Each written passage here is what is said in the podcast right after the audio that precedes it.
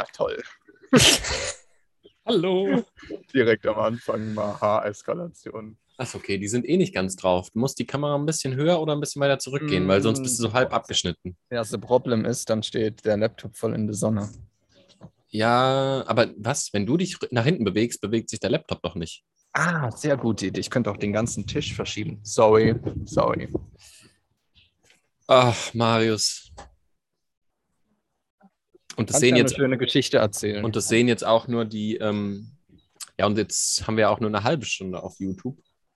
so. Und die Jetzt füllen wir sind wir jetzt mit sowas, weißt du? Ach Mensch, jetzt muss ich das hier alles Stunde, rausschneiden, diese. Unperfektion. Naja, so, jetzt. Oh, guck Jetzt mal, das ist doch richtig schön. Jetzt sieht man mich ja auch. Ja, ne? Toll. Ähm, das muss nämlich so sein, das ist nämlich eine, eine, eine Regel. Also so, nur so darf man Videos aufnehmen. Also das ist immer wichtig, dass man sich an bestimmte Dinge hält.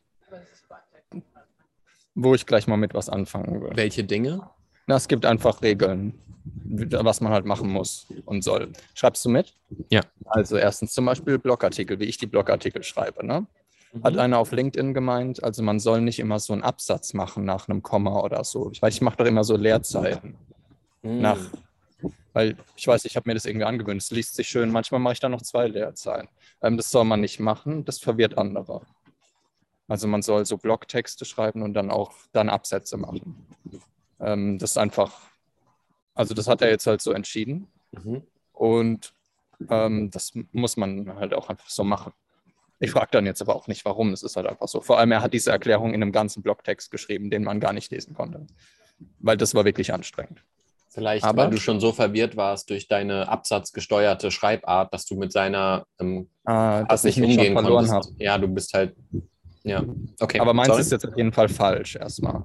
So, dann darf man ähm, nicht spontan sein und einen eigenen Kopf haben. Ähm, das schreckt andere ab und man ähm, ist dann am Ende sowieso alleine. Ja, nicht spontan sein, sondern sich auch an andere halten. Also, also wenn man was plant zum Beispiel mit anderen, ähm, also auf jeden Fall was planen und dann auch einhalten, auch wenn man keine Lust drauf hat. Mhm.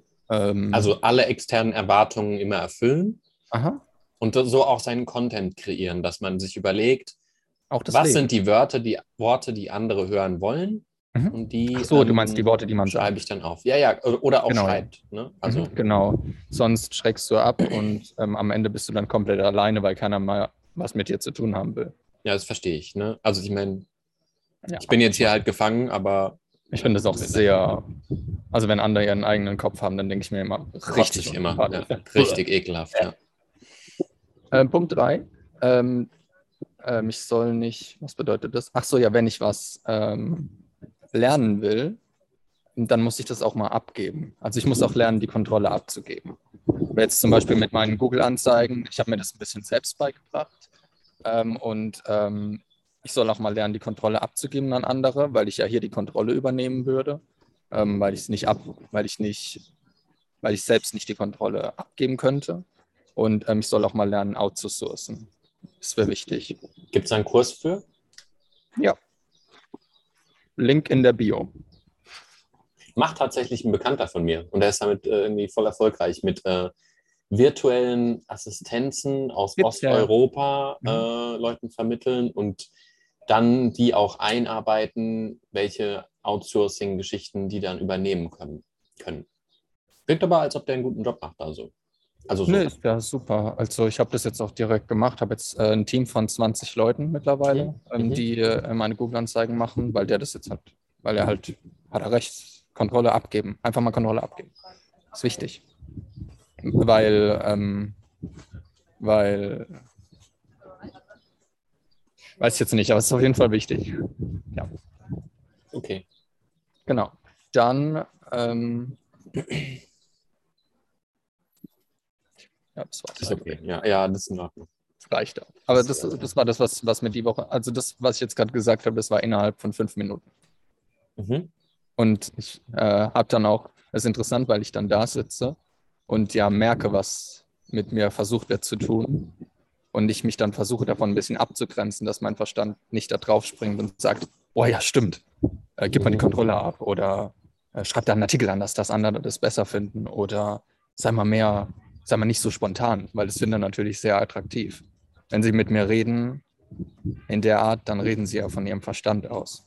Und natürlich findet mein Verstand, in dem Moment fand er das nicht attraktiv, aber manchmal findet er das vielleicht ganz interessant, wenn die Leute sowas sagen.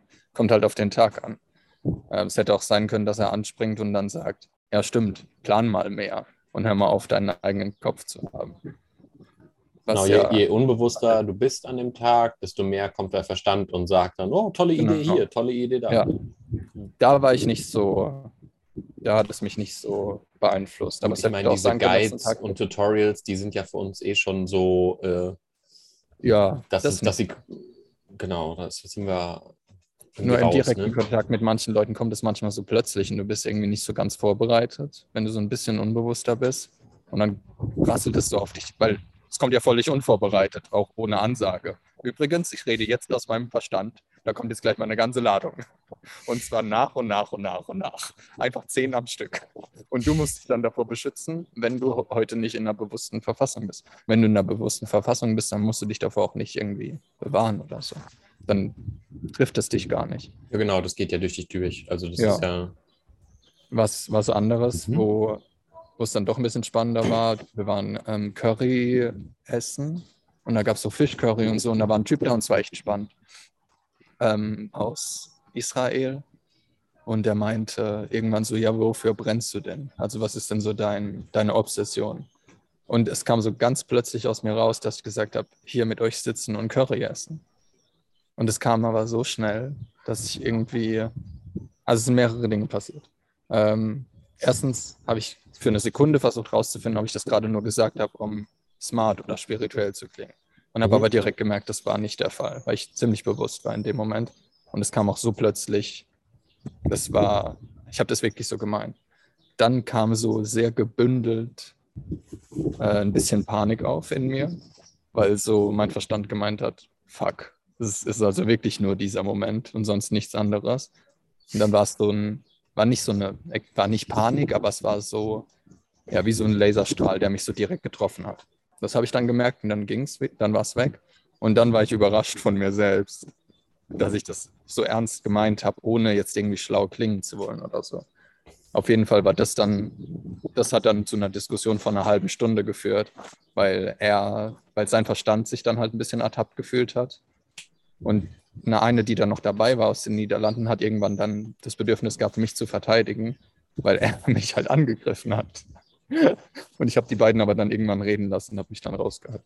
Also es ist sehr schnell eskaliert, weil ich gesagt habe, dass ich für diesen Moment gerade brenne und sonst für nichts anderes. Ja, es ist halt maximal triggering, Voll. wenn man, wenn man äh, jemandem gegenüber sitzt, der in einem zukünftigen Ereignis oder Moment äh, weiß nicht, sein, sein, dafür brennt, seinen Sinn rechtfertigt. Äh. Und wenn du ihm das nimmst und sagst, ja, dieser Moment, dann kann man halt schon mal Schnappatmung kriegen. Ja, also ich, ich selbst ja auch. Also ist ja kein Wunder, Klar. dass jemand dann extern, dass es bei jemandem extern genauso war. Ich habe ja, ja, auch selbst voll. kurz Panik bekommen. Wenn ich das gesagt hätte, um schlau zu wirken, dann natürlich nicht, weil dann hätte ich es nicht ernst gemeint.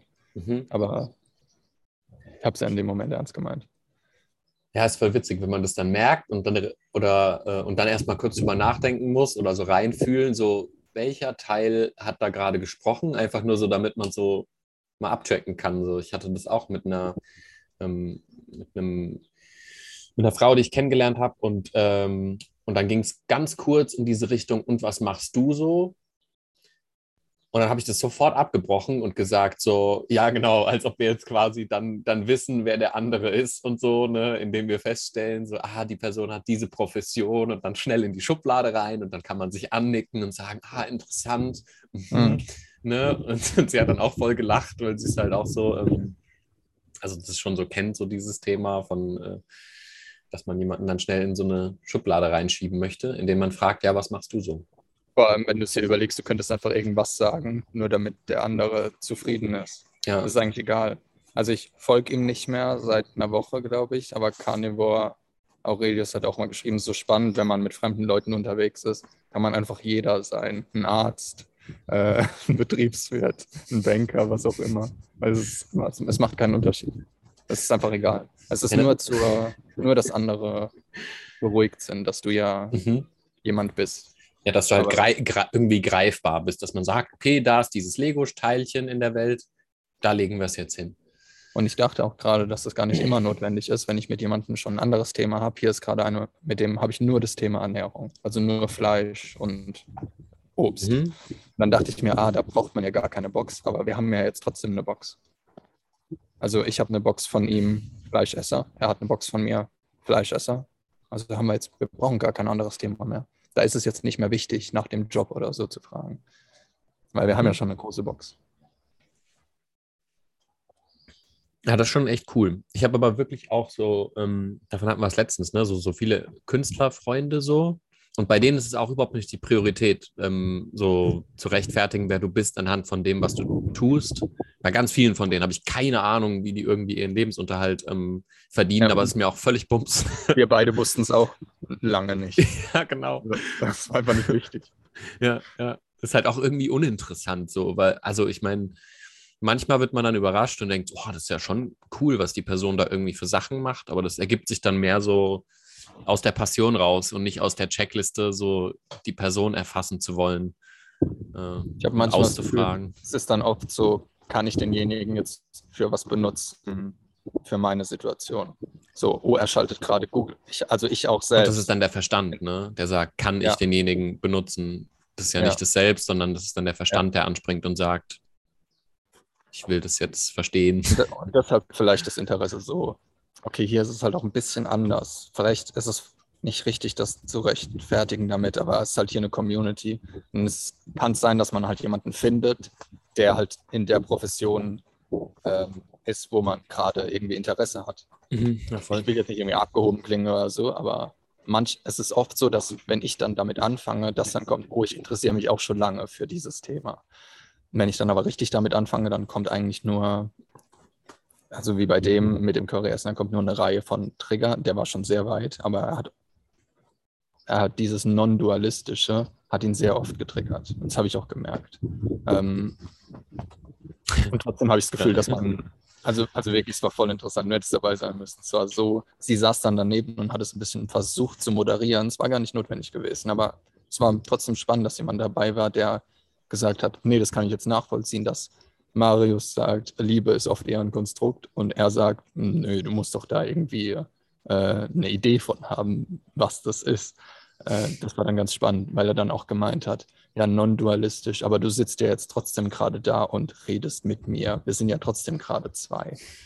Er hat sich noch ein bisschen versucht, an so ein paar Sachen festzuhalten und hat es dann aber schnell losgelassen und es, pass es gibt dann immer so, so zwei Wege. Entweder man geht sich dann komplett aus dem Weg oder man ist auf so einer tieferen Ebene äh, irgendwie verknüpft. Und bei uns war es dann eher so, dass wir dann, oder er, von mir aus war das ja, war das von Anfang an kein, kein Beurteilen, aber danach waren wir eher auf so einer, auf so einer tieferen Ebene. Ist es wirklich so ein, so ein Entweder-Oder oder ist es auch, weil ich nehme das manchmal auch so voll als Spektrum wahr, dass manche Menschen sind auch so auf der Kippe. Also die, die merken dann so die, die Message und die nähern sich dann so ein bisschen an und interessieren sich und dann erschreckt sie es ein bisschen, dann gehen sie wieder ein bisschen weg. Und dann können sie es aber trotzdem nicht lassen, irgendwie immer mal wieder so vorbeizuschauen und zu sagen, so, ja, und du und jetzt so. Also habe ich so ein paar im Kopf, die, Mhm. ähm, die, die so ein, so, ein, so ein bisschen so eine Skepsis haben, aber auch irgendwie eine Neugier, so eine Mischung davon. Ja, ja, ja, stimmt. Dass da doch ein bisschen was durchdringt, was sagt, das kann doch, doch, das kann doch nicht wahr sein. Ja, genau, wenn es halt so an der Kippe ist, wo das selbst schon irgendwo auch äh, schon ordentlich aktiv Ja. ist, aber der Verstand auch noch sehr mächtig und so. Und dann fluktuiert es manchmal zwischen den beiden Polen so ein bisschen. Ich mache das ja seit zwei Wochen ein bisschen, dass ich die Leute in den Instagram-Nachrichten auch so ein bisschen pushe, weil ich halt genau weiß, was bei ihnen passiert. Ähm, weil wenn dann zuerst von ihnen kommt, dann zuerst Interesse. Aber es ist Mhm. erstmal nur Interesse. Und das kann halt auch vom Verstand kommen. Zuerst mal so, oh, mal gucken. Aber erstmal komplett absichern. Also erstmal, ja, ich muss ja erstmal gucken, was auf mich zukommt. Das ist erst, das ist so meistens die Antwort. Ich weiß ja Mhm. gar nicht, was, was passiert. Ähm, Also gerade so in Bezug auf Beratung. ja, ja, genau. Aber wenn man ein paar Artikel von mir gelesen hat, dann weiß man, was auf einen zukommt. Nämlich nichts. ähm, und dann Was ich oft sage, weil ich es auch von mir selbst kenne, ist, wenn du zögerst in so einem Bereich, dann bist du halt noch nicht bereit. Ähm, und ah, ich habe ich hab ein, äh, von, weil Nietzsche hat es nämlich geschrieben. Und wenn Nietzsche das schreibt, dann stimmt es. Äh, ja, Nietzsche ist echt so unser, unser Boy, gell? Das ist so cool, dass der konstant ist. Irgendwie. Ähm, oder, naja, nicht konstant, aber der entwickelt sich so mit mir mit und ich finde immer ja. noch cool. Und bei vielen, ja, viele habe ich am, am Wegesrand dann irgendwann mhm. gelassen, ähm, als ich gemerkt habe, okay, die, der, die waren für diese Teiletappe wichtig, aber jetzt gerade nicht mehr. Und bei Nietzsche, Nietzsche war das nie der Fall. Nietzsche war immer. Weil er noch viel weiter ist als wir. Ja, ist halt heftig. Ähm, der hat geschrieben, Ah, ich lese nur den letzten Teil. Zu meinem Ziele will ich, ich gehe meinen Gang, über die Zögernden und Saumseligen werde ich hinwegspringen, also sei mein Gang ihr Untergang. Jesus Christus. Jesus Christ, ja. Und der Anfang war, den Schaffenden, den Erntenden, den Feiernden will ich mich zugesellen, den Regenbogen will ich ihnen zeigen und alle die Treppen des Übermenschen. Was ja interessant ist, weil er halt auch sagt, dass er halt als Übermensch für die, die noch nicht bereit sind, trotzdem ein Untergang ist. Was ich auch in dem Moment gemerkt habe mit dem beim Curryessen, dass er in dem Moment trotzdem untergegangen ist, weil sein Verstand, weil er trotzdem seinen Verstand wahrgenommen hat. Also mhm. sein Verstand ist aktiv geworden, er hat es dann gemerkt und dann ist er ein bisschen untergegangen, weil ich ihn ein bisschen getriggert habe bin auch oft, ich bin auch oft in der Situation, dass ich untergehe, wenn ich irgendwas höre von anderen oder wenn ich irgendwas höre, was mein Verstand sagt. Weil das ist ja nie eine abgeschlossene Phase. Also es ist nicht einmal Untergang und dann Übergang, ja, genau. sondern es ist immer wieder, es geht Untergang, Übergang, Untergang, Übergang und so weiter. Ja. Ähm, und in genau, der Situation, ist ja auch voll der Akt, sorry. Ja, in der Situation war ich halt derjenige, der, der ihn ein bisschen getriggert hat und ich war in dem Moment sein Untergang. Was halt spannend ist, weil ich musste gar nichts tun. Also ich musste gar nichts dafür tun, dass er in dem Moment, dass sein Verstand angesprungen ist und dachte, fuck, ich kann mich jetzt hier gerade gar nicht festhalten an gar nichts. Hm. Und ich ihn darauf aufmerksam gemacht habe. Und er es dann aber auch selbst gemacht hat. Und dann war er auf einmal entspannter. Was, und es war keine Beratungssession. Wir waren einfach nur Curry essen. ja, schon cool. Also Bewusstsein ist ja auch Ende vom, von Konstrukten. Äh, weil wenn man wirklich bewusst ist, dann merkt man ja, dass sich dauernd alles ändert und dann gibt es halt kein wirkliches Objekt, an dem du dich festhalten kannst. Und es wird dann, dann halt auch solche, solche Personen, die merken dann, dass du ihnen nichts lieferst, woran sie sich so festhalten können.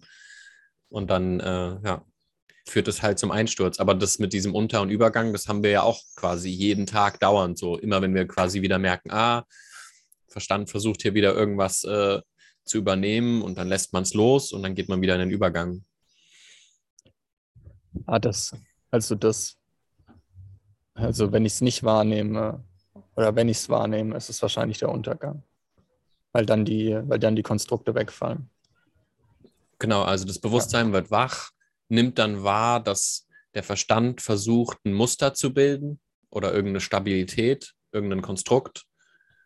Und dann dadurch, dass man das Konstrukt wahrnimmt, zerfällt es halt sofort das ist ja auch äh, im, im, Hinduismus, ist ja Shiva so eine extreme Rolle und der ist ja auch der Zerstörer, weil der ist sinnbildlich das Nichts und im Nichts zerlösen, also zerfallen alle Konstrukte. Also er zerstört quasi andauernd wieder ähm, alle Formen.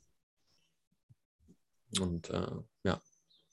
Und der kann man ja selbst sein, sozusagen. Das sind ja auch, diese genau. Götter sind ja auch nur Sinnbilder für das mhm. Selbst eigentlich oder für Bewusstsein. Genau, Sadhguru ist ja so voll der Shiva ähm, oder sie merkt, spürt ja auch irgendwie, sagte dann Shiva in sich. Ne? Also du kannst selber quasi dieser Zerstörer sein, indem du ja. halt dauernd wieder loslässt und sich dann die Konstrukte halt zerlegen. Gestern habe ich was geschrieben auf Instagram, aber habe es wieder gelöscht, weil es irgendwie von Instagram gar nicht gepusht wurde. Also da ist gar nichts passiert. Ähm, weil ich ein bisschen was über Krishna und Ayuna gelesen habe.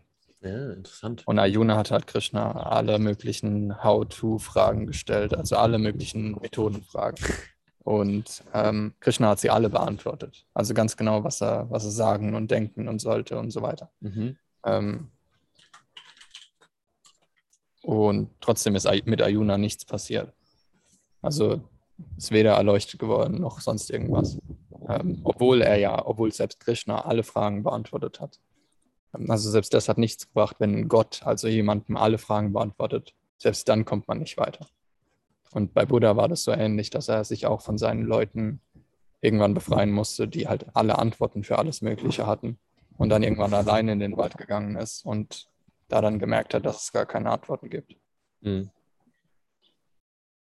Das ist ja auch dieses Krishnamurti-Ding, ähm, der sagt auch in dem, in dem Video, was ich dir geschickt habe, so, ähm, äh, man muss ja sein eigenes Licht sein und du musst irgendwann halt, oder man, man hört halt dann irgendwann auf, äh, irgendwelchen Gurus oder Ideologien oder Methoden nachzurennen, sondern wenn du halt dich voll erfahren willst, dann, äh, dann, gibt, dann, kann, dann hilft es halt nichts, irgendwas zu folgen, weil äh, das bringt dich halt immer von der eigenen Selbsterfahrung weg. Ähm, ich glaube aber auch, dass es wie mit Methoden ist. Du brauchst halt Methoden und Gurus, solange bis du sie nicht mehr brauchst. Ja. Weil ich glaube, du kannst nicht, wenn du so am Anfang bist oder in der Mitte, oder was heißt in der Mitte, wenn du so halb am Berg hoch bist, ist es schwer, sich nicht irgendjemanden von außen zu holen, sondern dann selbst drauf zu kommen. Da brauchst du halt länger. Das ist halt also so dieser Übergang vom, vom Kamel zum Löwe halt. Ne? Ja, da hilft es genau. halt schon erstmal zu sagen, okay, ich renne jetzt nicht, ich renne jetzt einfach nicht einfach nur durch die Wüste, sondern ich suche mir jetzt irgendeinen Punkt, auf den ich mich fixiere und sage, den strebe ich an. Und dann merkt man, dass man den Punkt gar nicht braucht, um äh, ja dass es sogar vorteilhaft ist, alle, alle Sachen los, also alle Punkte loszulassen. Und ja, deshalb glaube ich auch, dass du Ziele so lange brauchst, brauchst, bis du sie nicht mehr brauchst. Aber du merkst es, wenn du sie nicht mehr brauchst. Mhm. Und du merkst es auch, wenn du sie brauchst. Aber es kann halt sein, dass du sie eine Zeit lang brauchst. Aber das, das, wenn ich mit Leuten rede, dann entscheide ich das nicht. Also sie wissen genau, ich brauche es gerade für meinen Halt. Und dann setzt ihr halt ein Ziel, ist doch egal. Wenn dein Verstand es noch braucht, dann ist es in Ordnung. Aber irgendwann braucht das nicht mehr. Hm. Und dann setzt du dir halt keine mehr, weil dann gibt es keine Ziel mehr. Also dann gibt es keinen, wie plane ich jetzt die nächsten zehn Jahre so exakt, äh, dass es genau hinhaut. Das ist auch irgendwie ein bisschen Gott spielen. Ja, voll, voll, spannend, weil das so irgendwie die, äh, man kann sich ja schon, man kann ja schon, davon hatten wir es auch wieder letztens, ne, dass man Methoden und Routinen schon auch sinnvoll nutzen kann, aber eigentlich nur sinnvoll, wenn man sie nutzt, um Verstand abzubauen und dem Verstand irgendwie Boden zu nehmen. So, indem man halt Aber sagt, wie ja. Wie hast du das gemeint? Äh, dass ich halt zum Beispiel sagen kann, ähm, ich würde gern irgendwie, angenommen, mein Verstand würde sagen, so, ach ja, ich weiß jetzt nicht, mit, ähm, ich würde jetzt gerne mehr Musik machen oder ein besserer Musiker sein oder so ein Papalapap. Ähm, und das dann an ein Zukunftsbild knüpfen. Und dann kann ich halt ähm, entscheiden, dass dieses Zukunftsbild äh, Humbug ist. Und dann aber in meinen Aktionen, in meiner ähm, Erfahrung, wenn ich halt Musik mache, darauf achten, dass ich nur in der Erfahrung bin, ohne mir vorzustellen, was ich doch für ein cooler Musiker sein könnte und dass ich da jetzt hinstreben muss. Und dann kann ich mir irgendwie regelmäßig äh, regelmäßig Mu Musik irgendwie machen, meinetwegen auch sogar in der irgendwie Routine. Ne? Ich meine, du hattest jetzt auch einen vollen Kalender mit äh, Beratungen und so und das ist ja auch irgendwie eine Form von Routine, aber sich dann halt immer wieder bewusst machen, dass es nicht ein Mittel zum Zweck ist, um jetzt irgendwo hinzukommen oder gut genug zu sein, sondern ähm, dann immer wieder in die Erfahrung zurückgehen und dann, äh, ja, kann es ja auch sein, dass man einfach eine Zeit lang an irgendeinem bestimmten Thema immer wieder arbeiten möchte. Ja. Und, und in dem Bereich dann den Verstand halt richtig so immer wieder Schellen geben. Was? Der Wind kommt von da. Schön. Sehe ich aus wie so ein Hamster. Aber ist es nicht auch irgendwie bei dir so, dass äh, selbst wenn du, also ich habe das, als ich noch in Sofia war, in der Hauptstadt, gemerkt, dass mein Verstand sich dann so an den gleichen Weg, den ich immer laufe und die gleiche Uhrzeit so zum Coworking gehen, dass er sich da dann dran klammert und da anhaftet halt und er dann wieder stärker wird. Und wenn er aber schwächer ist, also wenn ich ein bisschen bewusster bin, dann kann er sich gar nicht mehr klammern, logischerweise. Also dann kann ich auch jeden Tag den gleichen, ungefähr die gleiche Zeit ähm, hierher kommen, weil ich halt vorher immer in den Supermarkt gehe und mir da was zu essen kaufe und dann ins Coworking laufe. Und ich merke dann, dass wenn er, wenn ich bewusster bin, dann kann er, dann ist er halt nicht so stark und dann klammert er sich nicht mehr daran, an den Weg, weil er ja gar nicht so stark ist. Also Anhaftung, also ich finde, Anhaftung loswerden ist wieder ein Nebeneffekt von Verstand schwächen. Mhm. Das meine ich damit. Also nicht sich anstrengen, Anhaftung loszuwerden, weil das, was ist denn das für ein Ratschlag? Und du dann. Sei entspannter. Okay, äh, dann strenge ich mich jetzt an, nicht mehr anzuhaften. Hä? Wie denn? Was, was ist das denn für ein Ratschlag? Sondern halt ähm, Verstand allgemein. Wir, haben, wir, reden ja oft genug drüber, wie in der Erfahrung sein ähm, und halt wahrzunehmen, was er tut und ihn dadurch schwächer machen und ihm dadurch dann die Energie wegzunehmen, dass er nicht mehr anhaften kann. Und dann kann ich auch mal jeden Tag das Gleiche ungefähr zu frühstücken, aber es, er kann sich daran nicht mehr anhaften weil irgendwie ihm die, ihm die Stärke fehlt. Ich stelle mir das die ganze Zeit irgendwie vor, wie so ein, da gibt es so eine gute Szene aus das fünfte Element. Mhm. Ich habe es schon mal gesagt, wo sie so einen Planeten beschießen und er wird immer größer.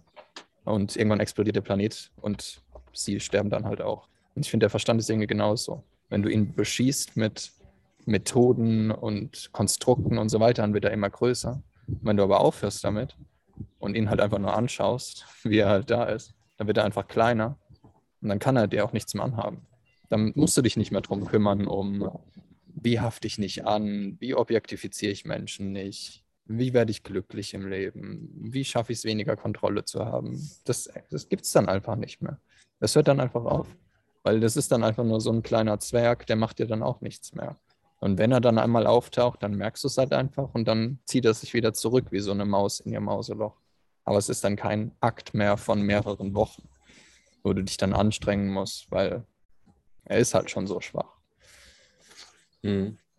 Ja, das, das fällt dann so, das, das groß gewordene Kartenhaus fällt dann so Stück für Stück in sich zusammen. So. Es ist dann, äh, und dann wird es immer leichter, ähm, den Schwachsinn, der ja. rauskommt, irgendwie zu identifizieren. So. Ja. Ich mache auch zum Beispiel, ähm, keine Ahnung, ich habe keine Spülmaschine, ne?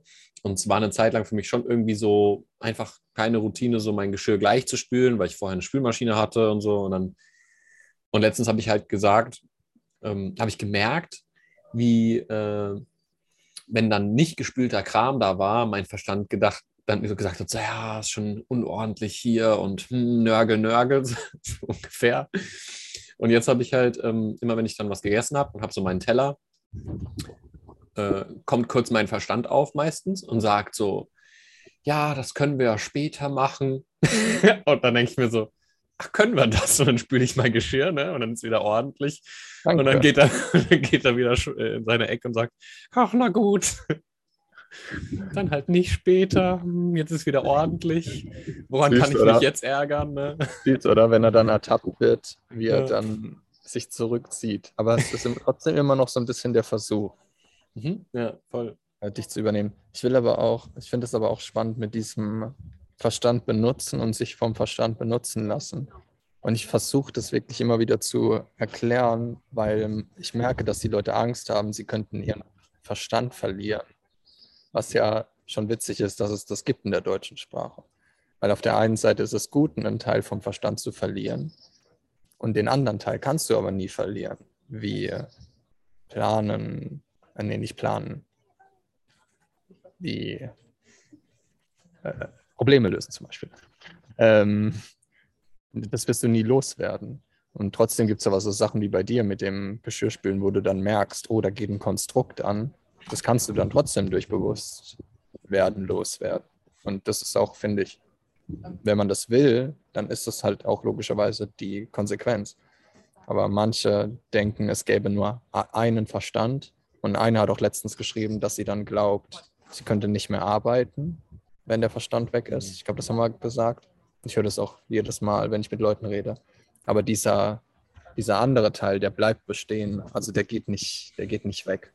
Ähm, aber die Konstrukte fallen halt weg. Ähm, genau, der weil Verstand manche dann sagen, an sich ist ja nicht, also ja. die Konstrukte, die er konditioniert bildet, sind ja das Problem. Genau. Nicht, dass und man seinen Verstand mal nutzt und sich überlegt, so, hm, ich habe jetzt Bock, das und das zu machen. Und dann kann man ja den Verstand fragen, also der, der schaltet sich ja dann automatisch dazu, wenn man ihn genau. nutzt. Genau. Ist ja ein super Tool. Also kannst du ja Auch witzig, ne? Dass es im Deutschen auch heißt mit, ähm, der hat seinen Verstand verloren, ne? Als ob das, Das ist quasi so schlecht, der negativ. ist jetzt verrückt geworden. Ja, was ja eigentlich gut ist. Ja, kommt, kommt halt darauf an, wie man dieses, wie dieses Verstand verlieren dann äh, tatsächlich in der Praxis, äh, Klar, was genau. das dann ist. Ne? Es wird ja eher sowas sein wie eine psychische Krankheit dann. Ja, oder eher, ach, das ist auch witzig, weil man sagt, der hat seinen Verstand verloren, aber in Wirklichkeit wurde die Person dann meistens maximal vom Verstand übernommen. Weißt du? Das ist dann eigentlich nicht verloren. Genau, Also sondern nein, es ist gefunden. eigentlich, man Der sagt, ihn sie hat den. Verstand verloren, aber vielleicht hat die Person dann eher die Kontrolle komplett über ihren Verstand verloren und lebt dann in irgendwelchen Mustern, die äh, eben nicht mehr gesellschaftstauglich sind, dass man dann sagt, okay, die Person ist jetzt in Anführungszeichen verrückt oder Verrückt, ja. psychologisch äh, Aber verrückt auch schon wieder ein witziges Wort, ne? Ja. Dass du einfach nur verrückt bist. Also man hat dich einfach nur an eine andere Stelle gestellt. Ja, das, ja, dein, dein, äh, du bist verrückt, also du bist quasi von deinem Selbst entrückt. Ja. Ich habe äh, ich, äh, zu, zu Verstand verlieren und Erleuchtung habe ich die Woche eine witzige Story gehört. Ähm, von, also es ist so ein Landstreicher, der halt in London lebt, ein Obdachloser. Und hat sich halt nachts immer irgendwie eingerichtet und ähm, hatte kaum irgendwie Geld für, für Brot oder so. Und dann war er an so einer Böschung an der Themse und es hat so ein bisschen geregnet und dann hat er sich da ein bisschen eingenistet. Und gerade als er sich schlafen legen wollte, kam eine Frau angefahren mit einem, also ein Chauffeur und ein Rolls Royce. Und sie ist dann ausgestiegen, war so eine schöne junge Frau. Und die hat dann gemeint, ähm, ja, kommen Sie doch mit und Sie können eine Nacht bei mir verbringen, ähm, müssen nicht an dieser Böschung hier schlafen. Ähm, und er ist halt mitgefahren und hat dann gemeint, ja, gerne. Und sie hat dann gemeint, ja, sie wird es nicht zulassen, dass er da halt schläft. Und er kann mitkommen und in ihrer Villa die Nacht verbringen, bekommt auch gutes Abendessen. Und er fährt sie aus London raus und an einen anderen Ort, wo es halt eine schöne Villa gibt. Und da wird er dort vom Butler reingelassen. Und sie sagt dann zum Butler, ja, James, bitte kümmere dich um den, um den Mann. Ähm, und James tut dann auch alles, dass es dem dann gut geht. Und der Landstreicher zieht sich dann was an, schlendert so ein bisschen durch den Korridor, halt durch die Zimmer und sieht halt die ganzen Bediensteten und sieht halt, was für eine schöne Villa ist. Und dann ähm, klopft irgendwann die Frau an der Tür und der Mann wird halt wach, also die Frau, die ihn abgeholt hat. Und sie fragt dann, was mit ihm los ist, ähm, ob er gut gegessen hat, ob es ihm gefällt in der Villa, ob er noch irgendwas braucht, ähm, ob es ihm auch warm genug ist. Und er sagt, ja, ist alles super, er hat, hier, er hat hier ein schönes, warmes Bett. Und dann meint sie, ja, vielleicht braucht er ein bisschen Gesellschaft. Und dann legt sie sich zu ihm und meint, ja, rücken Sie doch ein bisschen rüber. Und dann kommt sie halt näher an ihn ran und er rutscht rüber und fällt in die Themse.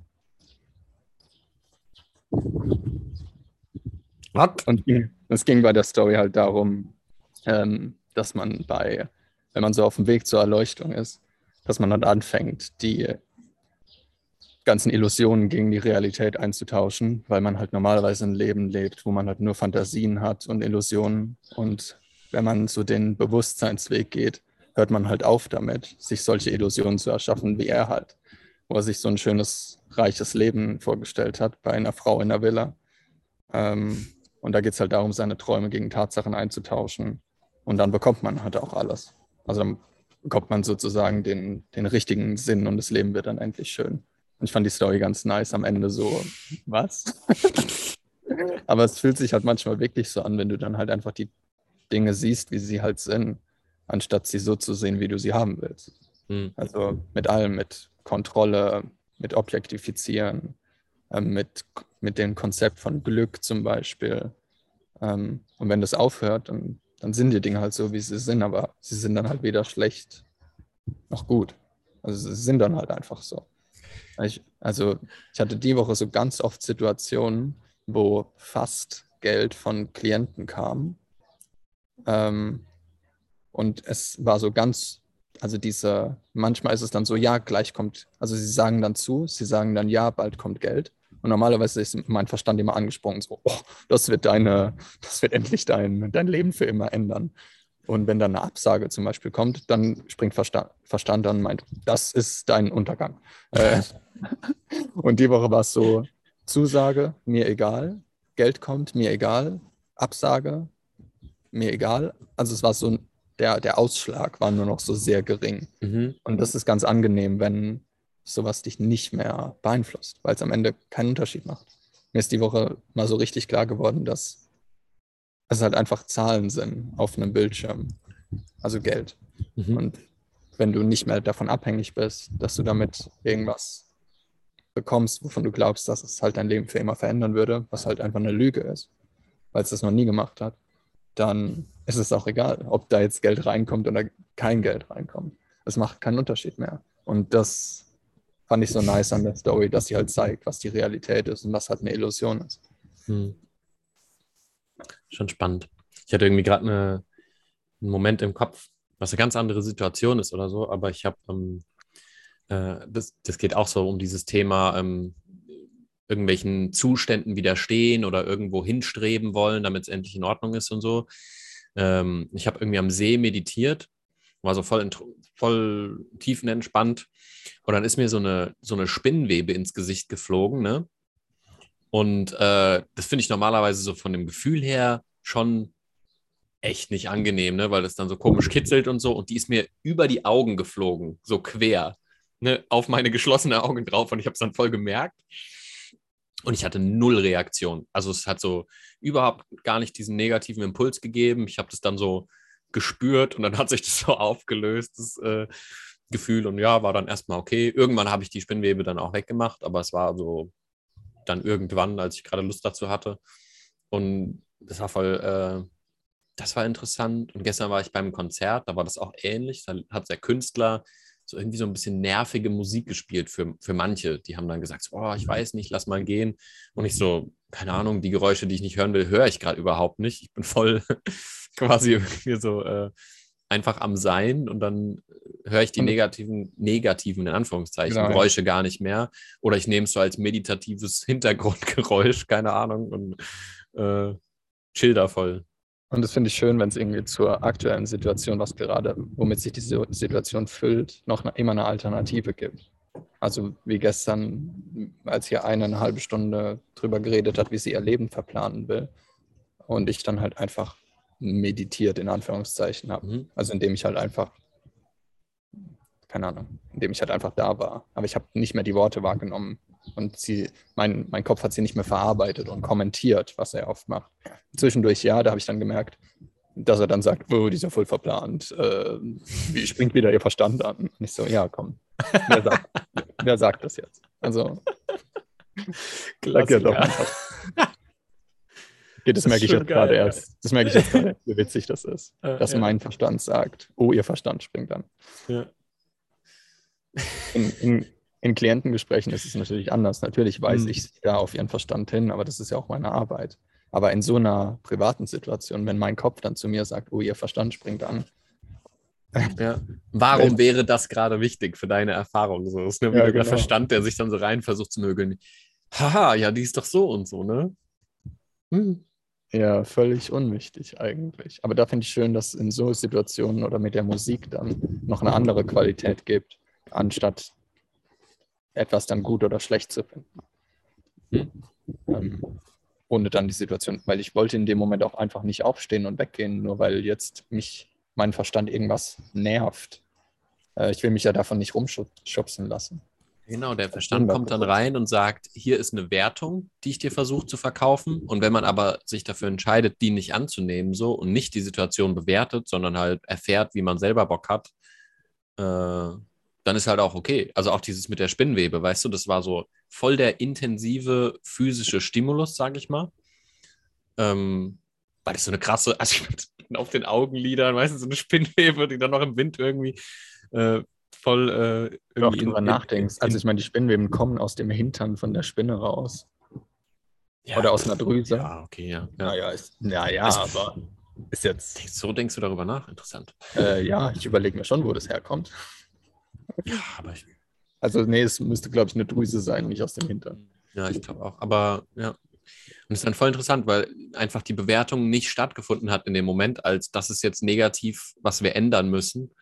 Äh, und dann war es völlig okay. Dann war das quasi einfach eine Erfahrung von diesem intensiven Stimulus, den ich noch nie so äh, mich einfach dafür entschieden habe, mal zu erfahren, so ungefähr. Und dann war es cool.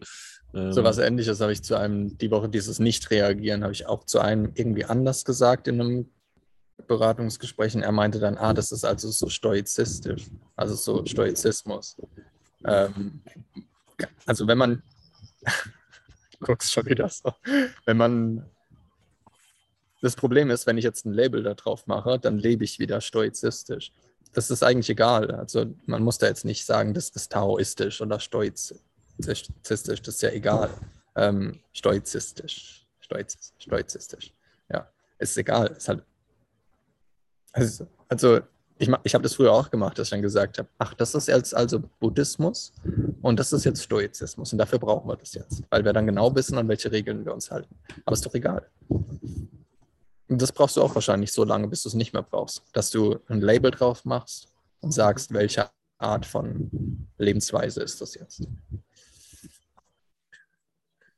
Ja, das hat auch der Krishnamurti in dem Video gesagt. Der hat gemeint, weil er hat gemeint, ja, der Interviewer hat ihn gefragt, ähm, gibt es denn mehrere Wahrheiten oder gibt es irgendwie nur eine? Wie, wie, wie siehst du das? Und er hat gemeint, es gibt nur eine Wahrheit. Es gibt nur Wahrheit. Und die Wahrheit hat nichts, es gibt nicht eine christliche Wahrheit und eine hinduistische Wahrheit und eine stoizistische Wahrheit, sondern es gibt nur Wahrheit. Ja. Und dann gibt es noch irgendwie Gedanken. so ja. abseits die, der Wahrheit. Und die bedeuten und die halt. Machen dann Problemchen, ja. Ja, ja, die Gedanken machen dann Konstrukte draus. Genau, weil das, ist, das sind dann Gedanken, sind aus Wörtern gebildet und Wörter sind nicht die Wahrheit und dann ähm, abstrahiert man die Realität äh, und fängt dann an, sie zu bewerten. Ja. Was Buddha, Buddha hat auch nicht vier edle Wahrheiten erstellt und ist denen dann gefolgt. Der hat die erstellt, nachdem er erleuchtet war. Und das wird und ich übersehe das auch oft, wenn ich dann Sachen von Tolle oder so höre. Oder irgendwie von in der Bibel lese von Jesus oder so. Die Sachen kamen, nachdem sie einen erleuchteten Moment oder Erleuchtung hatten. Die haben, den, die, haben die Sachen nicht erstellt, um dahin zu kommen. Also da gibt es ja diesen Diamantenweg oder sowas im Buddhismus. Mhm. Das Problem ist nur, die Leute folgen dem dann und dann sterben sie. Und sie folgen ihm nicht genau, und lassen ja. ihn dann los. Ja, ja. Aber Buddha ist ihm halt gefolgt, ohne einen Weg zu haben. Ja, das ist dann nicht so ein, die Menschen folgen denen dann wie ein Schritteplan, so, ah, jetzt Akzeptanz, dann das praktizieren und so. Aber die, äh, die Lehrer haben das mehr nicht als irgendwas, was man lernt, sondern eher was als was, was man erkennt, äh, beschrieben, wenn man in, in die Texte oft reinguckt. So, als ob das halt, das ist halt ein Fakt, was eh schon da ist und was du nicht erst äh, irgendwie durch Gedankenarbeit äh, erreichst oder so. Ja, und wahrscheinlich musst du es auch benutzen erstmal und dann lässt du es aber los. Aber der wichtige Weg ist halt das Loslassen. Aber deshalb fange ich halt mit meinen Leuten damit gar nicht erst an, weil wann weiß ich denn, wann sie es loslassen können? Oder wissen sie es überhaupt? Oder haftet ihr Verstand sich so lange daran an, dass sich im Prinzip gar nichts ändert? Ich habe die Woche so eine Story gehört von Anthony de Mello. Äh, war so ein Mann, ähm, in einem Zug und der meinte, nee, in einem Bus, da gab es noch keine Züge, in einem Bus und hatte so eine Bombe auf seinem Schoß. Und dann kommt der ähm, Zugschaffner und meint so, was ist denn das? Und dann meint der Mann so, ja, das ist eine Bombe, die haben wir in unserem im Garten gefunden und ich bringe die jetzt halt woanders hin, dass die nicht mehr im Garten ist. Und dann meint der Schaffner, oh Gott, oh Gott, äh, legen Sie die mal unter Ihren Sitz, dass man die nicht mehr sieht. Also das ist so typisch Psychotherapie und ähm, du magst auch die Bombenmetaphern, ne? Methoden, ja, Methodendenken. Mit Bombenmetaphern. Ja, es erinnert mich an deine Metapher mit dem, wenn hinter dir im Raum irgendwo eine Bombe tickt und du siehst sie nicht. Hast du das nicht auch mal irgendwann? Äh... Ah ja, das habe ich aber irgendwann mal. Wir haben, wir haben diese, wir haben das immer in, in Gruppentherapie haben wir immer diese Metapher benutzt. Deshalb habe ich die mhm. mal wiederholt. Ah, Manchmal hilft halt. Ich finde es aber schön, weil das halt zeigt, dass Psychotherapie auch nur Probleme ersetzt. Manchmal. Und auch Methodendenken nur sagt, ja, ich benutze jetzt hier einfach eine Methode und damit ist das Problem jetzt gelöst. Mhm. Aber dein Verstand hat sich im Prinzip dann einfach ein neues Problem geschaffen, indem er sich zum Beispiel irgendwo anhaftet an einer Methode wie Stoizismus. Das ist nicht für jeden gedacht. Manche fallen dann von Methode zu Methode. Ah, Stoizismus habe ich jetzt verstanden. Jetzt gehe ich zu Taoismus oder so. Anstatt einfach alle loszulassen. Einfach im Sinne von. Ja, das war auch so der, das war genau dann auch der Knackpunkt, wo ich mich äh, aus der Therapie rausbewegt habe, wo ich dann gemerkt habe, so, ähm, es kam dann halt der Rat, so, ja, Paul, mach doch das und das, so und so, dann und dann. Und ich war aber viel Grüße mehr an den Psychologen. Grüße. ähm, ja, bis dahin war es auch cool, einfach so, um so einen Spiegel zu haben. Ich habe es gebraucht, solange ich es gebraucht habe. Und dann habe ich aber gemerkt, okay, ich priorisiere meine Selbsterfahrung einfach. Also ich priorisiere sie, fertig. Sie ist die absolute Priorität für mich. Und ähm, dann waren diese ganzen anderen Sachen so wie auf kleinen Feuerchen rumtreten und dann weiß ich aber sowieso schon, dass das nächste an einer anderen Stelle dann wieder aufpoppt. Äh, wenn ich an dem Verhalten rumschraube, ähm, keine Ahnung, dann kommt sofort wieder irgendwas Neues, was es dann ersetzt, wo der Verstand sagt, okay, das ist jetzt kein Problem mehr, was ist jetzt das nächste Problem, was wir uns gerade mhm. machen können. Ja. Ne? Und das hört halt dann nie auf. Und dann habe ich halt gesagt, okay, gut, dann ähm, habe halt gemerkt, dass äh, er nicht so bereit war, äh, da mit mir ähm, einfach nur auf der Erfahrungsebene mir als Spiegel zu, ähm, ein Spiegel zu sein. Er wollte halt immer wieder auf die ähm, irgendwelche Methodiken zurück und, und mich in eine Richtung schieben oder so. Und ja, ich habe halt weiter. Genau, und ich habe halt dann gesagt, ja, ja nö, thanks. Ähm, ja. Da und da, und da, da, da hängt es ja dann nur noch an dir. Also es geht ja nur noch um Selbstbeobachtung. Also es geht nur noch, da kann dir auch fast keiner mehr helfen dabei, wenn du halt selbst die ganze Zeit mehr, wie jemand, der, keine Ahnung, irgendwie Ornithologe ist oder so und Vögel beobachtet, kannst du ja auch deinen Verstand die ganze Zeit beobachten. Also das ist ja wie, als ob du ein anderes Lebewesen beobachten würdest. Also wie wenn du jemanden anderen dabei zuschaust. Ich, manchmal stelle ich mir den Verstand auch als irgendeine andere Person vor, die so mit mir die ganze Zeit mitläuft. Ähm, und das erkenne ich dann einfach nur, was sie plappert. Also dafür muss ich irgendwie, weil der die Woche beim Curry essen auch meinte, ja, was, hat er es wirklich so gesagt? Moment, ich will jetzt nicht. Ich glaube, er hat wirklich gesagt, ja, was gibst du den Leuten dann auf den Weg? Also ich glaube nicht, dass er Methode gesagt hat oder was, was ähnliches. Und es ist dann so er ist dann so ein bisschen eskaliert, weil er halt gemerkt hat, dass es halt gar nichts ist. Ähm, ja, du musst doch aber doch irgendwas haben. Und dann habe ich irgendwas gesagt und dann hat er sich daran festgeklammert und hat dann gesagt, ah, also gibst du ihnen doch irgendwas, weil ich dann halt gesagt habe, dass ich sie auf Selbstbeobachtung ähm, aufmerksam mache. Ah, also doch, also doch, gibst du also doch irgendwas. Das zeigst du ihnen also. das hatte ich auch mal, wo ich dann gesagt habe, so, ja, ich weiß nicht, ich, äh, ich halte den Raum, was auch immer das bedeutet. Ne? Ah, also gibst du doch. Also gibst du den Raum und ich so, aha, man kann mhm. Raum geben. Also Raum ist ein Ding, was man geben kann. Ich würde ge geben eher als was sehen, woran sich dann Verstand dann festklammern kann, wo er dann sagt, oh, das benutze ich jetzt gerne. Aber ich, ich gebe keine Selbstbeobachtung, ich gebe auch keinen Raum. Das ist halt echt witzig, weil wenn, wenn man über den Satz nachdenken würde mit dem, du kannst halt Raum genau nicht geben. Das ist das Einzige, was du nicht irgendwie überhaupt nicht in die Hand nehmen kannst, weil es ist halt nicht ein Ding. Und dann versucht ähm, der Verstand aber daraus ein Ding zu machen, wie, mhm. ah, da ist der Raum, da ist das Objekt. Du, du kannst auch meinetwegen sagen, dass es eine Methode ist, dass wenn die Leute mit mir reden und ich merke, dass das ihr Verstand ist, dass ich ihnen dann sage, dass das ihr Verstand ist. Du kannst doch meinetwegen sagen, dass das eine Methode ist. Aber ich wüsste jetzt nicht welche. Ich sehe das einfach nur als Selbstbeobachtung und als Spiegel.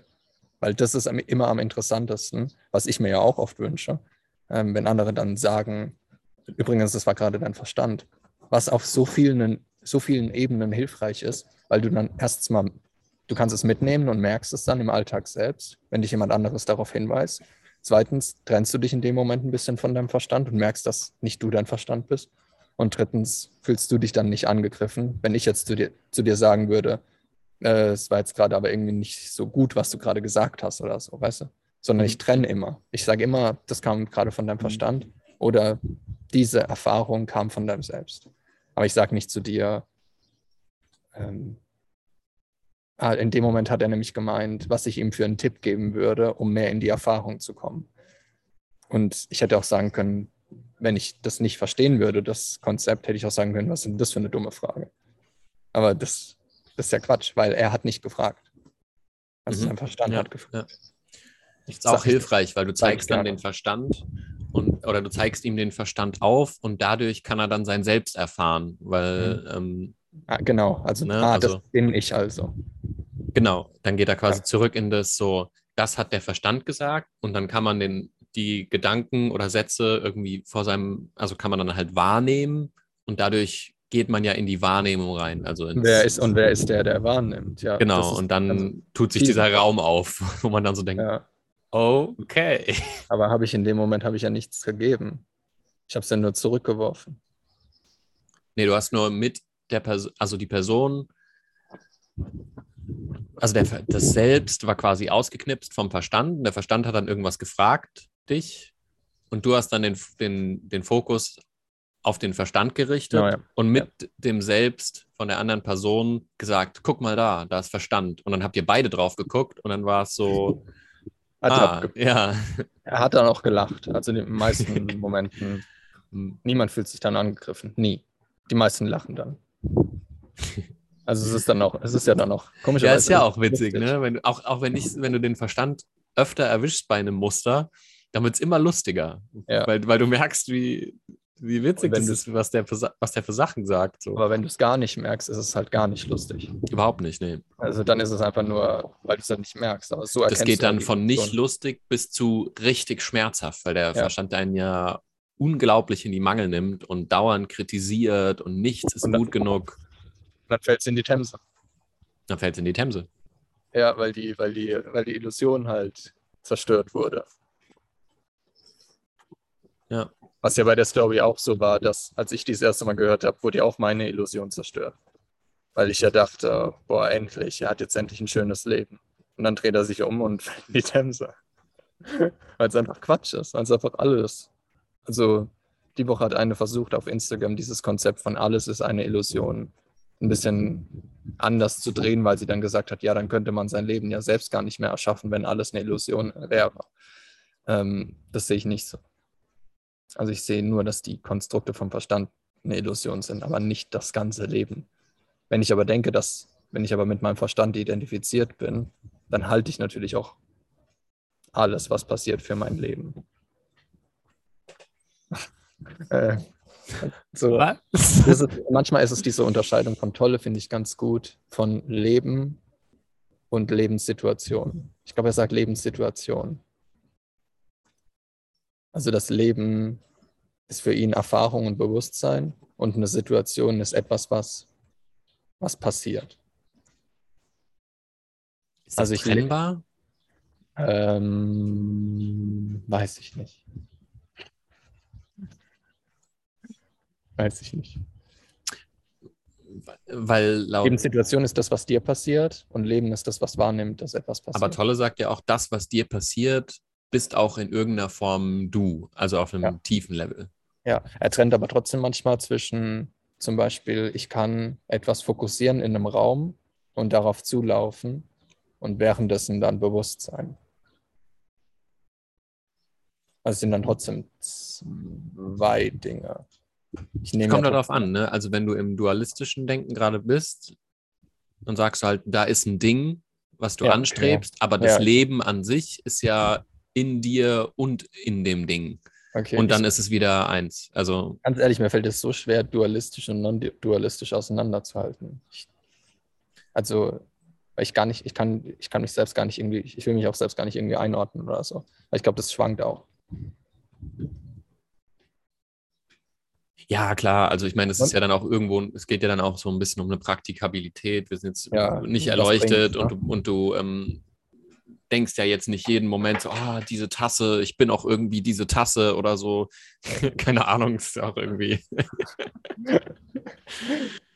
ja, genau, es ist überhaupt nicht praktikabel zu wissen, bin ich jetzt gerade, verhalte ich mich gerade non-dualistisch oder dualistisch, ist ja egal. Ja, und das ist auch wieder der Verstand, der dann sagt, ja. wertend, äh, bist du gerade eins mit allem oder bist du äh, so und so? Und dann mhm. ist es wieder genau, nur Verstandsgelaber, was völlig irrelevant ist zu dem, was deine Erfahrung halt ist. Die Erfahrung betitelt ja gar nicht oder so. Deshalb ist es auch bei dem, mit dem, als wir Curry essen waren, ein bisschen eskaliert, weil der beschäftigt sich gerade viel mit Trauma. Das bedeutet natürlich auch, dass er sich mit seinem eigenen Trauma auseinandersetzt. Das bedeutet auch, dass sein Verstand aktiver wird, um ihn davon abzuhalten, sich damit zu konfrontieren. Also nur mal als Vorgeschichte. Das bedeutet immer, wenn man sich mit etwas beschäftigt, was den Verstand auflösen könnte, und Trauma gehört zu den Top 3. Also ich würde sagen, inneres Kind Trauma ist ja fast das Gleiche. Ähm, natürlich wird er dann stärker, weil er Angst davor hat, dass du diesem Schmerz näher kommst. Und er hat dann nämlich gesagt, warum ich mich nur auf, dies, nur auf Verstand als Problem konzentriere und nicht zum Beispiel auf was Körperliches, weil er halt Trauma gesehen hat als Trauma steckt im Körper. Das stimmt auch. Wenn der Verstand sich aber auflöst, dann löst sich auch das Trauma auf. Zumindest der Schmerz, der im Körper steckt und in der Psyche. Wenn ich mich mit den Leuten darauf konzentriere, das Trauma in ihrem Körper und in ihrer Psyche zu aufzulösen oder bewusst zu machen, es ist einfach unfassbar, wie stark dann der Verstand wird. Also der, der fährt dann alle Waffen hoch. Dann muss ich also, da muss ich mich also noch mehr darum kümmern, sie bewusster zu machen und sie durch ihren Verstand durchspringen zu lassen, der dann eine riesige Mauer aufgebaut hat auf einmal, weil er halt ahnt, was gerade passiert. Und du investierst ja auch in das Problemkonstrukt dann ja, rein, indem total, du sagst, ja. ich habe da ein Problem, äh, mhm, was ja, ich gerade behandle. Also ja, oft ist ja dieses Behandeln sowas Interessemäßiges. Ich kümmere mich gerade darum und das macht halt das Problem als Konstrukt ja. eher noch größer als ja. kleiner. Und ich war dann auf einmal eine Gefahr für die Rechtfertigung für seinen Schmerz. Was mir auch wieder danach bewusst geworden ist, wie destruktiv es sein kann, sich mit Traumata und Vergangenheit zu beschäftigen. Dass du dann denkst, ja, aber wer bin ich dann noch, wenn nicht mein Trauma und mein Schmerz? Ich muss das, das erst eine... auflösen, um leben zu können, ja, so statt zu leben, um die Auflösung zu erleben. Ja. So. Und was ist das denn? Es gibt ja keine stärkere Identität als Schmerz oder Vergangenheit. Mhm. Weil, weil das sagen viele dann, das bin ich. Ja, mir ist das passiert. Deshalb bin ich oft dieses, was weiß ich, Opfer. Ah, okay, ich bin Opfer meine halt. Umstände. Ja, ja. Ich habe ich hab die Woche überlegt, woher, wie sich bei mir Opferhaltung aufgelöst hat und es war mit Vergangenheit auflösen, weil es hängt natürlich zusammen. Also mit Ver Verstand schwächer machen und dadurch auch Vergangenheit, Schmerz auflösen. Genau, weil der Verstand ja. inkludiert ja das ganze soziale Konditionierung, familiäre Konditionierung der Vergangenheit und bewertet dann die aktuelle Situation anhand dieser Erfahrung. Und wenn man dann aber sagt, okay, ich führe jetzt den Verstand nicht weiter, dann ähm, löst sich, lösen sich halt auch diese Vergangenheitsthemen automatisch mit auf, weil man eben nicht die ganze Zeit denkt, oh, ich habe da diese ganzen Vergangenheitsthemen, ähm, die ich jetzt erst noch beheben muss, um in Ordnung zu sein. Und da sind noch eine 10.000 Punkte Checkliste, was ich noch alles, mein Selbstwert erhöhen, meinen Mut erhöhen und meinen Dings da abbauen oh, und so weiter. Gott, ja, das hört ja nie auf. Ja. Das hört nie auf. Also, Kommt ja sofort also das nächste erst, Thema. Du nimmst eins weg. Dein, erst wenn du dein Kind komplett vollständig zu 100 Prozent integriert hast, dann darfst du zum nächsten Schritt gehen. Wo du ja und die ganzen nicht, Archetypen auch noch, wollen ja auch noch Ja, und was bedeutet werden. das denn? Was, du, du hast doch gar keinen Referenzwert. Du weißt doch gar nicht, was es bedeutet, dein inneres Kind zu integrieren, wenn du es noch nie gemacht hast. Aber dein Verstand, ich habe ja was drüber geschrieben, er gaukelt dir vor, dass es geklappt hat, indem er einfach sagt, ah, okay, du hast jetzt also dieses Buch gelesen und ein paar Übungen gemacht, damit hat sich die Sache erledigt. Ciao, ciao. Und dann gehst du einfach weiter und sagst, oh gut, nächster Haken. So, was haben wir jetzt für eine Methode? Oh, Chakra. endlich. Ja. Endlich noch was. Und da muss ich jetzt erst durch alle durch, sonst darf ich nicht weitergehen. Das ist auch was Paralleles. Hm. Also. Ist, glaube ich, auch so in Richtung dieses, ähm, ne, dieses Chakras. Das hat dann irgendjemand vor ein paar tausend Jahren oder mehrere Leute, die dann super tief meditiert haben, ihr ganzes Leben entdeckt, dass es verschiedene Schwingungen von menschlicher Erfahrung gibt. Die haben sie dann mit Chakren betitelt und dann sagt man, äh, ja, die muss ich jetzt abarbeiten. Aber es war eigentlich nur eine Beobachtung von wegen, mhm. äh, wie sich verschiedene Gefühle aufeinander aufbauen ähm, in der Sukzession. Du, Aber das ist jetzt, jetzt wo du sagst, finde ich es erst problematisch, dass man dann sagt, ah, ich muss also erst mit dem einen komplett abschließen und dann darf ich erst zum nächsten gehen. Ja, das ist halt, das ist halt so ein, so ein isolierter äh, Quatsch, weil ich meine, du fluktuierst ja im Tag auch dauernd mhm. in deinen Gefühlen, ja. in deiner Erfahrung. Und in manchen von diesen Frequenzen gibt es dann vielleicht irgendwas, äh, wo es ein bisschen hakt, aber es macht keinen Sinn, darüber nachzudenken, ah, da ist das Chakra, was ich bearbeiten muss, weil dann investiert man wieder in ein Problemkonstrukt, statt einfach zu erfahren, äh, was da erfahrt, erfahren werden will.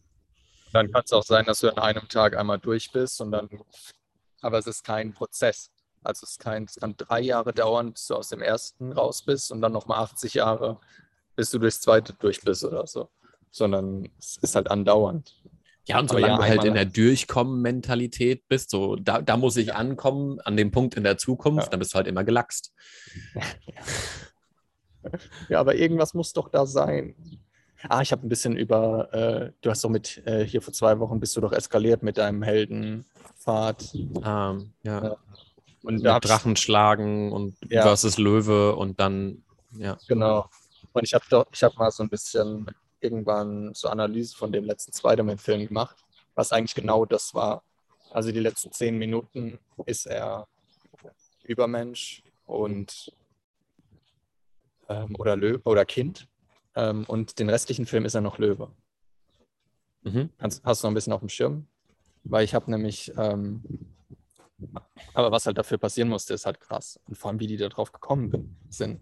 Also in, in Avengers ist ja Tony Stark gestorben, was mhm. so seine Vaterfigur war, also Iron Man. Ah, stimmt. Ähm, und am Ende, ganz am Ende von Spider-Man, von dem neuen, hat er sich so seinen eigenen Anzug gebaut also seine eigenen Werte. Er hat also seine Vaterfigur losgelassen und hat sich dann seinen eigenen Anzug äh, gebaut.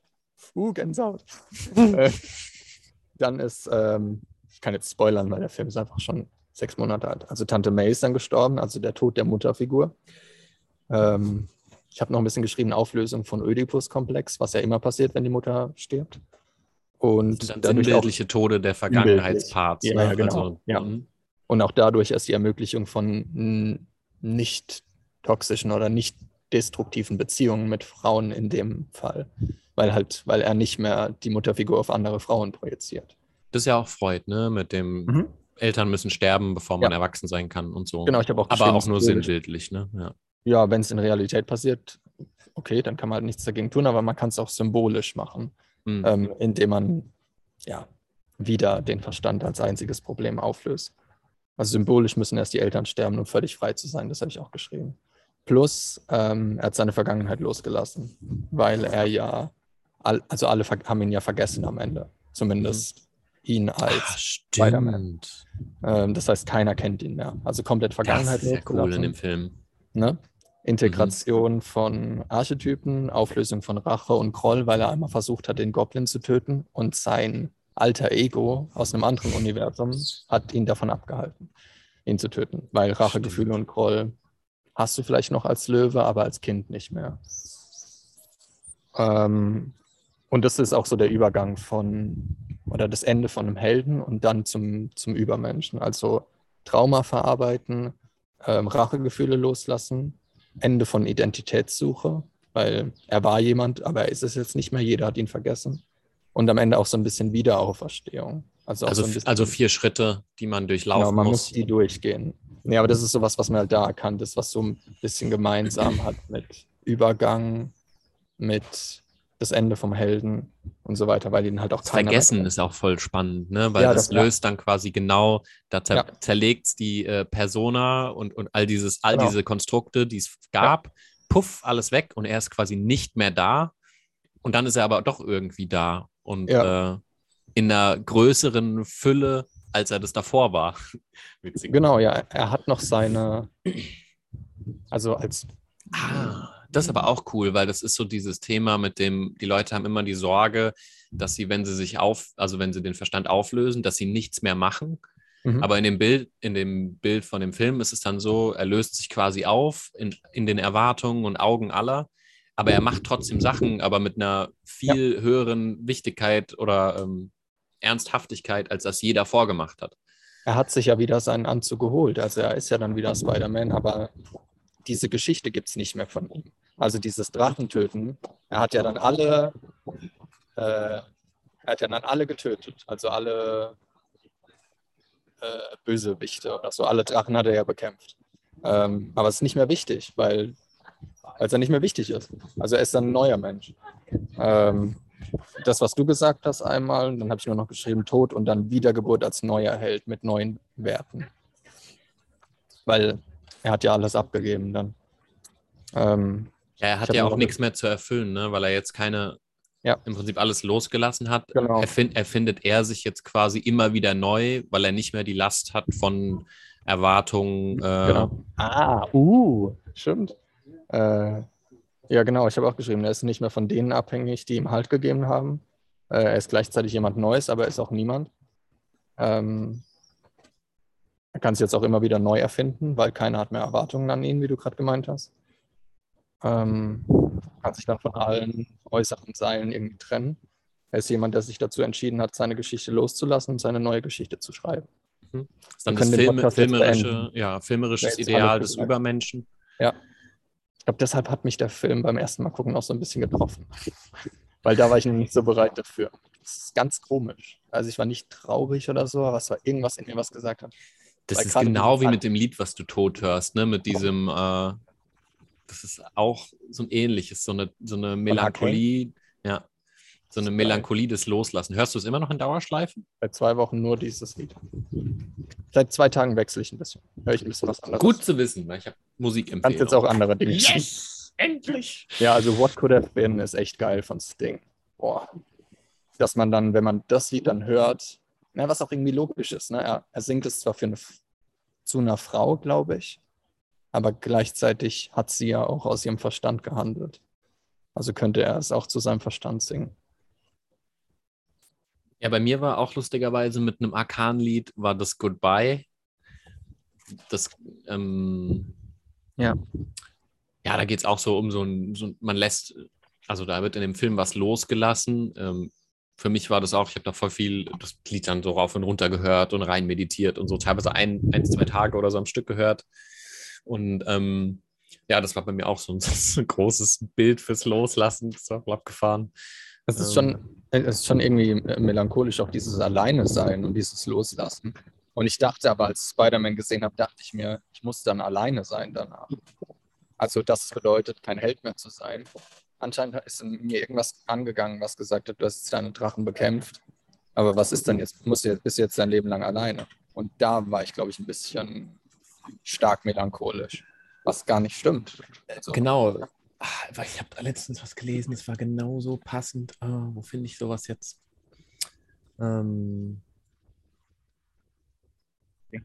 was meinst du, den Goodbye-Text? Nee.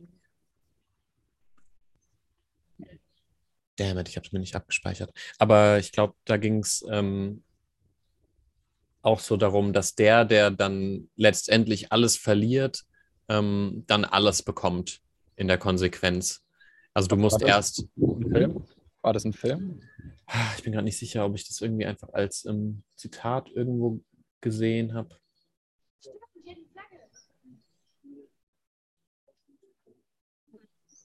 Geil ist ja bei dem Lied von Sting. I hope you know we had everything and you broke me and left these pieces.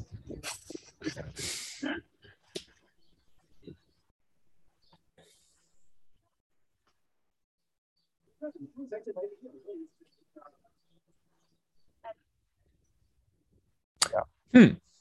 Ja. Äh, ja, das fand ich. Äh, ich wusste nicht mehr, ich konnte das nicht mehr so in Bezug zu Spider-Man setzen mit diesem.